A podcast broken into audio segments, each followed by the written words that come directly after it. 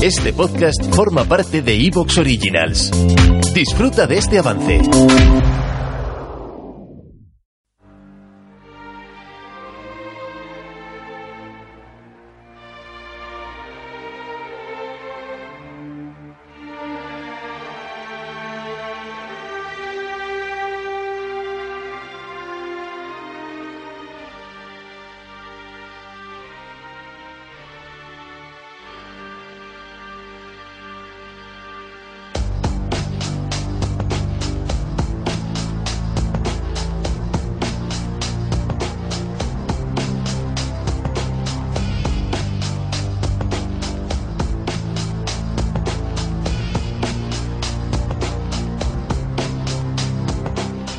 Buenos días, amigas y amigos oyentes de Colectivo Burbuja. Os doy la bienvenida a un nuevo programa de Economía Directa.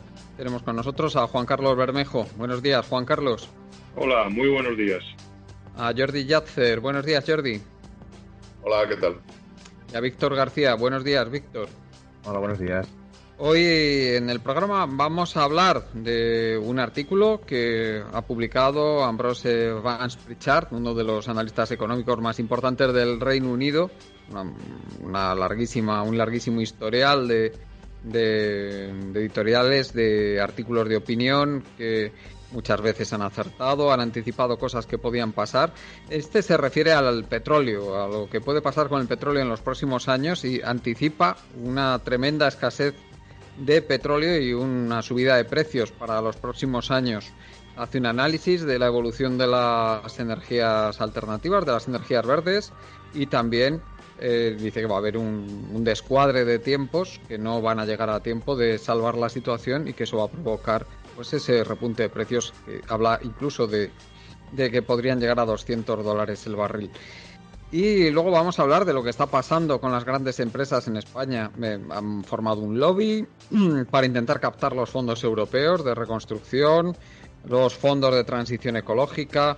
Eh, están presentando están unos resultados patéticos y mientras siguen dando dividendos, una situación que conociendo como conocemos a estas empresas, pues tampoco es que nos acabe de sorprender mucho, pero vamos, el descaro es impresionante. Empezamos con el tema del petróleo. A mí me gustaría, Jordi, que eh, comenzaras tú, que eres quien ha propuesto el tema, con este análisis que hace Vance Pritchard. Nos digas en, eh, qué te parece, en qué cosas estás de acuerdo con él, si, si crees que es un escenario plausible. Adelante. Bueno, básicamente lo que Ambrose Evans Pritchard dice en el artículo, debido a la forma en la que está redactado, parece que ha consultado con muchas fuentes para, escribirlo, porque evidentemente cita a, diferentes personas sin dar nombres, en muchos casos. Y lo que dice es lo siguiente. Lo que dice es que los países productores de petróleo, en general, querían extender o quieren extender la edad de los, la era de los coches de combustión, o de los vehículos por carretera de combustión, hasta la década de los 2040. Es decir, al menos 25 o 30 años más. Eh, eh, no, quiere decir que eh, desaparezcan, em, sino lo que quiere decir es que esa era significa que continuarían en enorme preponderancia hasta dentro de 20, 25 años, incluso 30 años. Eso es lo que quieren los países productores de petróleo, especialmente los países del Golfo, Rusia, etc. Y lo que dice es que lo que va a pasar o lo que puede pasar es que gran parte de las empresas petrolíferas occidentales, especialmente, como Shell, BP, etc., lo que está ocurriendo es que tienen que optar entre reconvertirse a las nuevas energías debido a la caída de coste de estas, o bien realizar exploración para mantener la producción de petróleo. Porque la producción de petróleo, y esto se dice en otros artículos, eh, dependiendo de las fuentes, si no hay eh, la suficiente eh, inversión en mantenimiento de, pozos y, en exploración, puede caer alrededor de un 4% de diferentes estudios, pues puede caer un 4% anual. Eso significa que si no hay inversiones en 3, 4, 5, 6 años, la caída de producción puede ser del 20, 25, puede ser muy grande.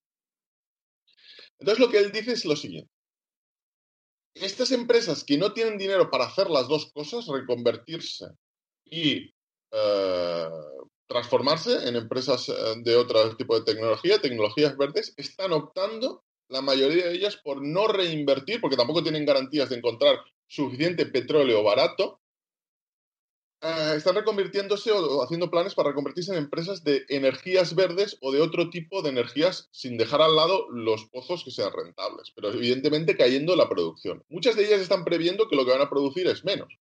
Sin embargo, él dice que la tecnología de los coches eléctricos no llegará a ser competitiva en coste respecto a los coches de combustión. Él habla de coste por kilómetro, no habla de tanto de, del coste de los coches en sí, porque aunque sean un poco más caros los eléctricos, si, el consumo al final de la vida útil del coche es menor que el de, el de combustión, eso hay que computarlo en el precio.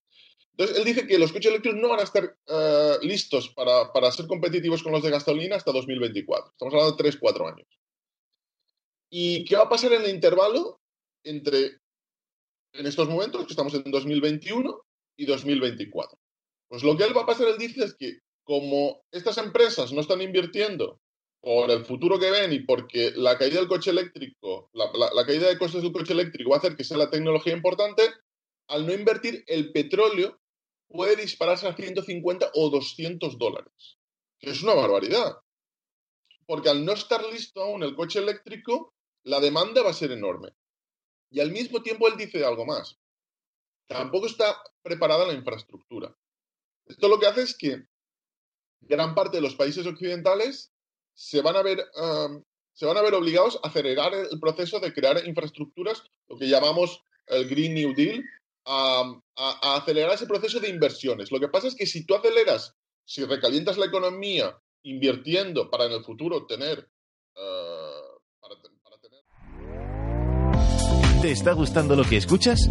Este podcast forma parte de Evox Originals y puedes escucharlo completo y gratis desde la aplicación de Evox. Instálala desde tu store y suscríbete a él para no perderte ningún episodio.